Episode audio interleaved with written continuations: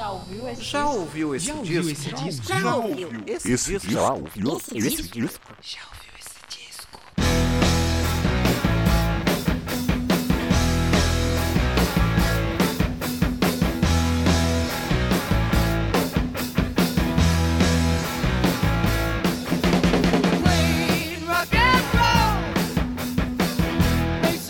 Começando um podcast Já ouviu esse disco? Eu sou Danilo de Almeida e essa é a pergunta que eu vou fazer em todos os episódios desse podcast que volta para mais uma temporada. Olha aí, o patrão abriu o bolso, renovaram o podcast para a segunda temporada e eu espero que vocês tenham gostado da primeira. Agora a gente vai iniciando a segunda aí que vai ter muito mais episódios e muito mais discos fodas aqui para todos vocês que curtiram, deram os feedbacks e ajudaram aí eu continuar a querer fazer esse podcast aqui que fala sobre discos, né? Já diz o nome do podcast. Você não prestou atenção aí, aqui a gente fala de discos. Então, hoje eu tenho um disco pra falar aqui pra abrir essa temporada, que pra mim é um descasso, é um disco maravilhoso, mas que eu vejo pouca gente falar. Eu não sei se é pelo aquele lance do pessoal do rock ser meio machista, né? Do pessoal ficar meio com o pé atrás quando se trata de uma banda totalmente feminina, o que eu acho um puta de um absurdo, porque esse disco e essa banda é, são maravilhosos. Eu adoro esse disco, adoro essa banda. E hoje eu vou falar do disco de estreia das Runaways, lá de 1976, o disco de mesmo, mesmo nome, né? The Runaways. E a pergunta que eu te faço aqui pra gente começar, você sabe, né? Já ouviu esse disco?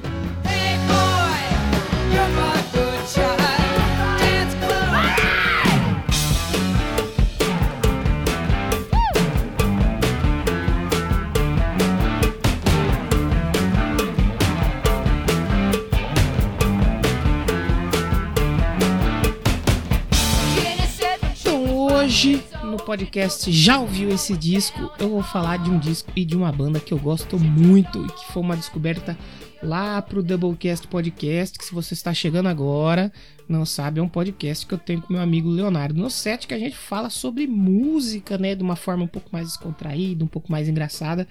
E a meu gosto por Runaways surgiu lá.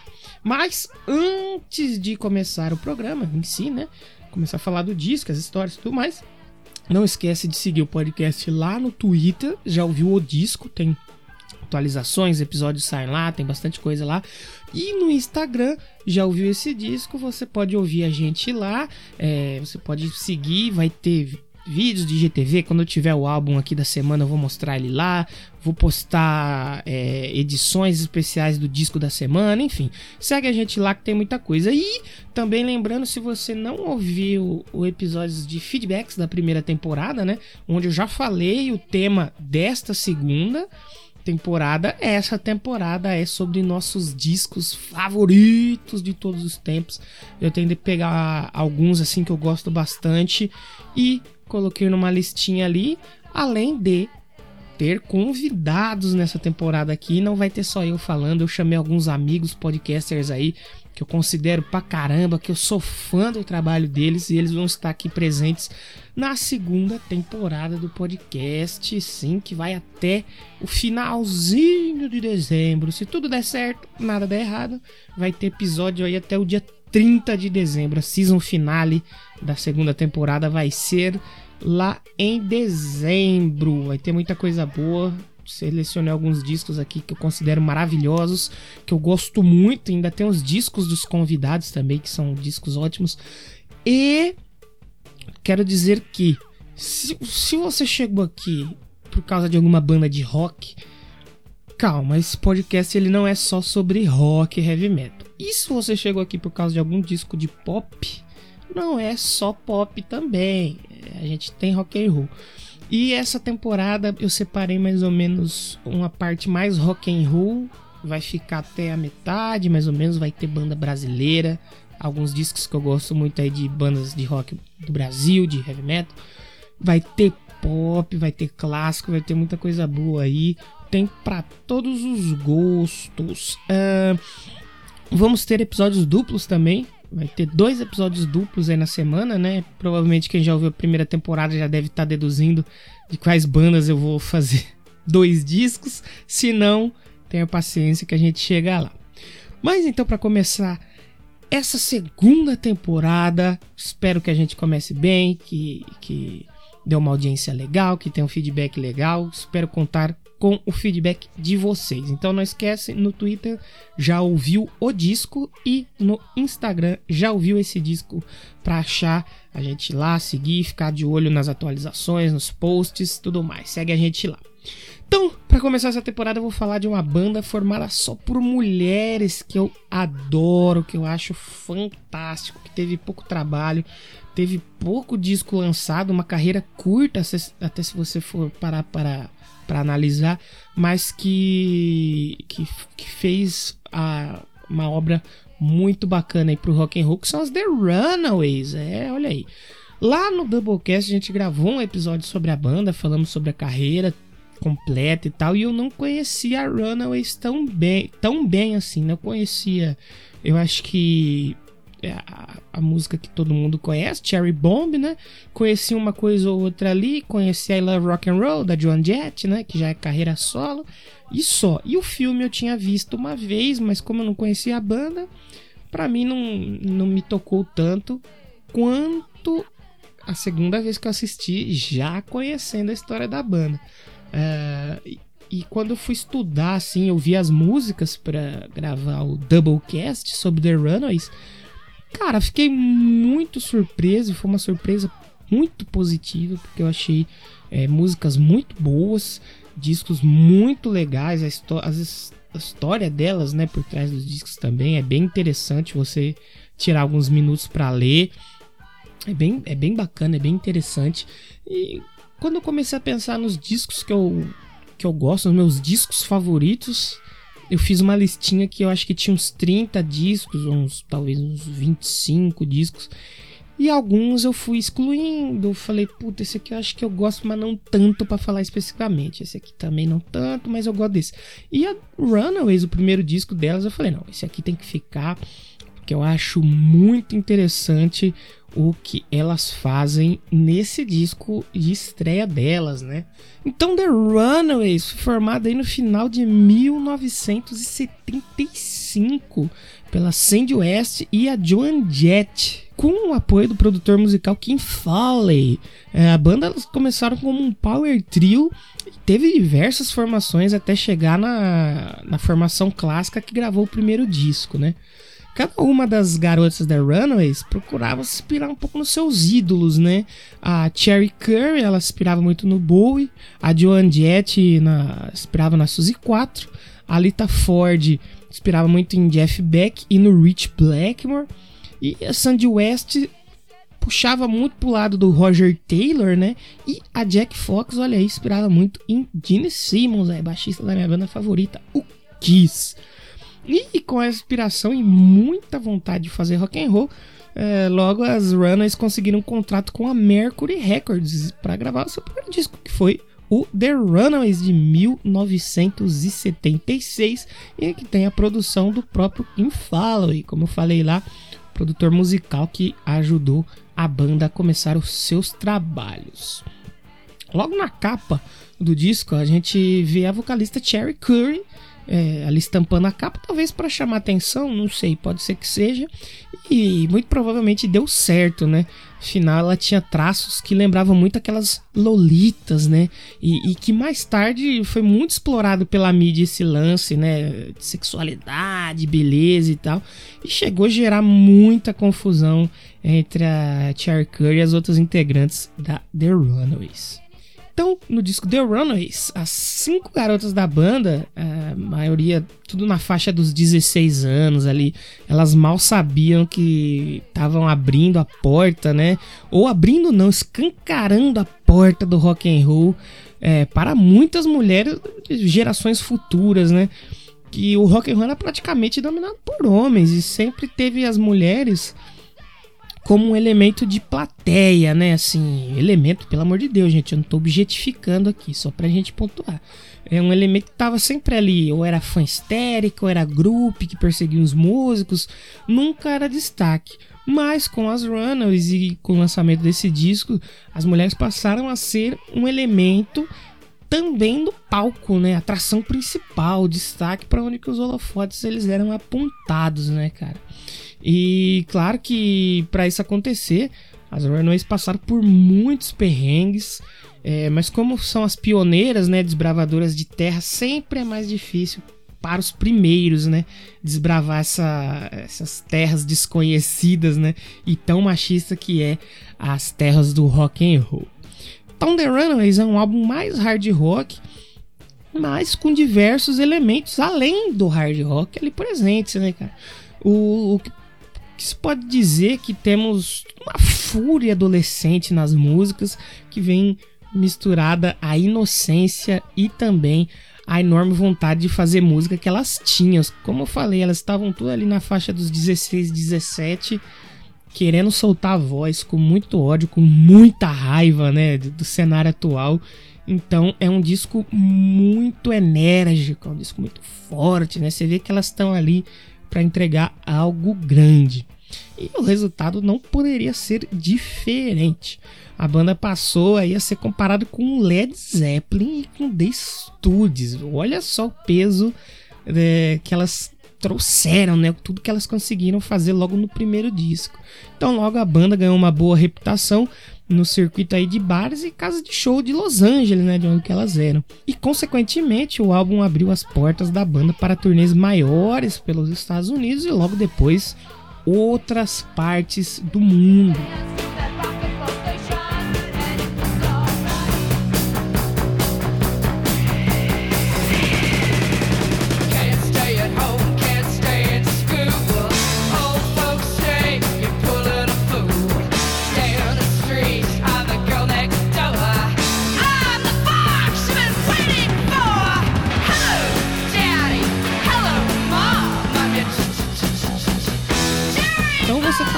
Aí de fundo, uh, a gente tá ouvindo um trechinho, né? Um dos grandes hinos do rock and roll, na minha opinião, né?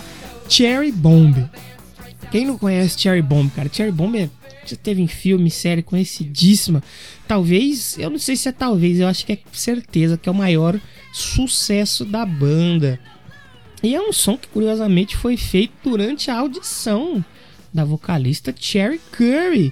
E o título, né, Cherry Bomb, é uma brincadeira com a pronúncia do primeiro nome dela. Cherry Curry ela foi aconselhada a escolher uma música da Suzy 4 para fazer a audição na banda, né? E ela escolheu a Fever, uma canção que a banda não sabia tocar. em vez disso, a Joan Jett e o Kim Fowler, eles vieram com a canção e pediram para ela cantar. Eles fizeram o Cherry Bomb ali na hora da audição, escreveram, fizeram tudo ali na hora para a banda poder ter um material para fazer o teste com a Cherry Curry. E ela passou com, com 10, né? Tá, ficou na banda, entrou pra banda. ainda bem, né? Pra história ser escrita como foi. E a música que até hoje ela aparece em filmes, séries, jogos de videogame e é consider foi considerada pela VH1 a 52 segunda melhor canção de rock de todos os tempos. Olha aí o peso da Cherry Bomb. É, fica difícil falar de outros sons desse disco, já tendo a Cherry Bomb abrindo o disco, né? Mas sim, dá para falar de outros sons aqui porque esse disco é maravilhoso, cheio de energia e com muita música boa.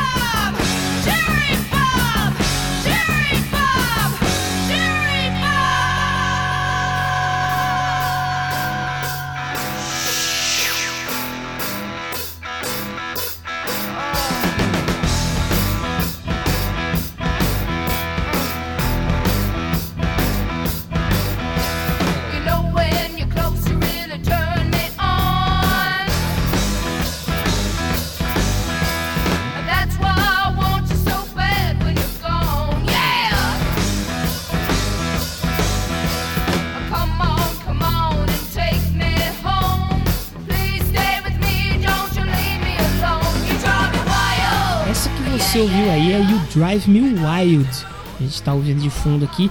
E é uma música que tem uma pegada muito legal. É uma das minhas favoritas desse disco. E foi escrita e cantada pela Joan Jett, que já mostrava seus dotes no vocal ali já na segunda faixa do disco. Ela também queria mostrar que ela não tava de brincadeira no, no serviço, né? A It's Day or Night e a Thunder, elas seguem uma levada mais hard rock, junto com a You Drive Me Wild, né? Você tá ouvindo aí, é, são as faixas um pouco mais hard rock do disco. As faixas aí Rock and Roll e Blackmail, elas já seguem uma linha um pouco mais rock clássico, né? Uma das minhas favoritas também ali junto com Cherry Bomb e You Drive Me Wild é American Nights, que junto com a música Lovers, elas têm uma pegada assim um pouquinho de new wave talvez, que seria um gênero que ia virar tendência fortíssima aí nos anos seguintes.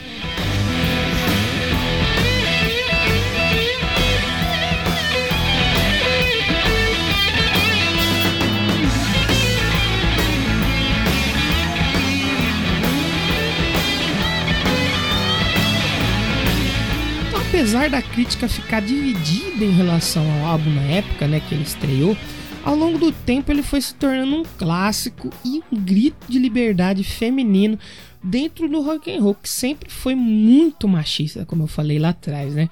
O produtor Kim Fowley, ele chegou a dizer numa entrevista que o disco merecia um Nobel da Paz devido à tamanha importância que ele teve nesse aspecto. Ele exagerou um pouquinho, exagerou um pouquinho, mas assim, se você levar em consideração é que até hoje o rock é muito machista, né? Você imagina nos anos 70 como devia ser para uma banda só de mulheres fazer show, entrar em turnê, os perrengues que elas deveriam passar.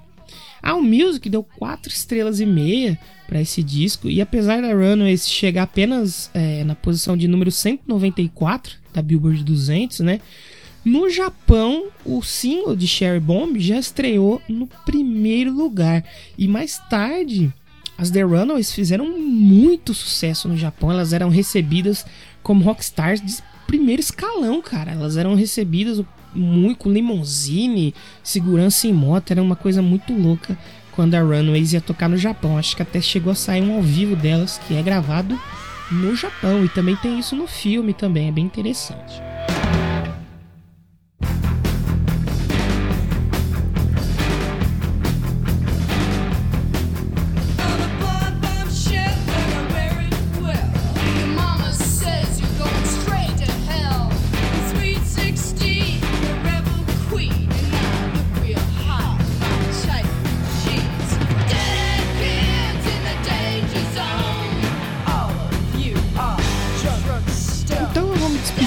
Vocês ao som de Dead and Justice, música que se tornou uma das minhas favoritas também, depois que eu ouvi em Stranger Things, a música que tá lá nas séries da Netflix, né? E quando eu ouvi, eu não conhecia, eu notei que ela era bem semelhante a Cherry Bomb no começo. E na época eu até pensei que era Cherry Bomb, né? Mas eu vi que ela tomava um rumo diferente da Cherry Bomb. E eu fiquei curioso para saber que música era. Depois, quando eu ouvi o álbum inteiro, eu ouvi a música completa, adorei. Achei esse som maravilhoso, é um som épico. Não vou dizer épico, né? Mas ele é um som que conta uma história, ele tem mudanças de tempo. No final ela conta umas historinhas de fuga da prisão e tal. É bem interessante. Então, não se esqueça de seguir a gente lá no Instagram. Já ouviu esse disco e no Twitter já ouviu o disco. A gente vai ficar com Dead and Just do álbum The Runaways de 1976. E a pergunta que eu faço para vocês é, né? Já ouviu esse disco?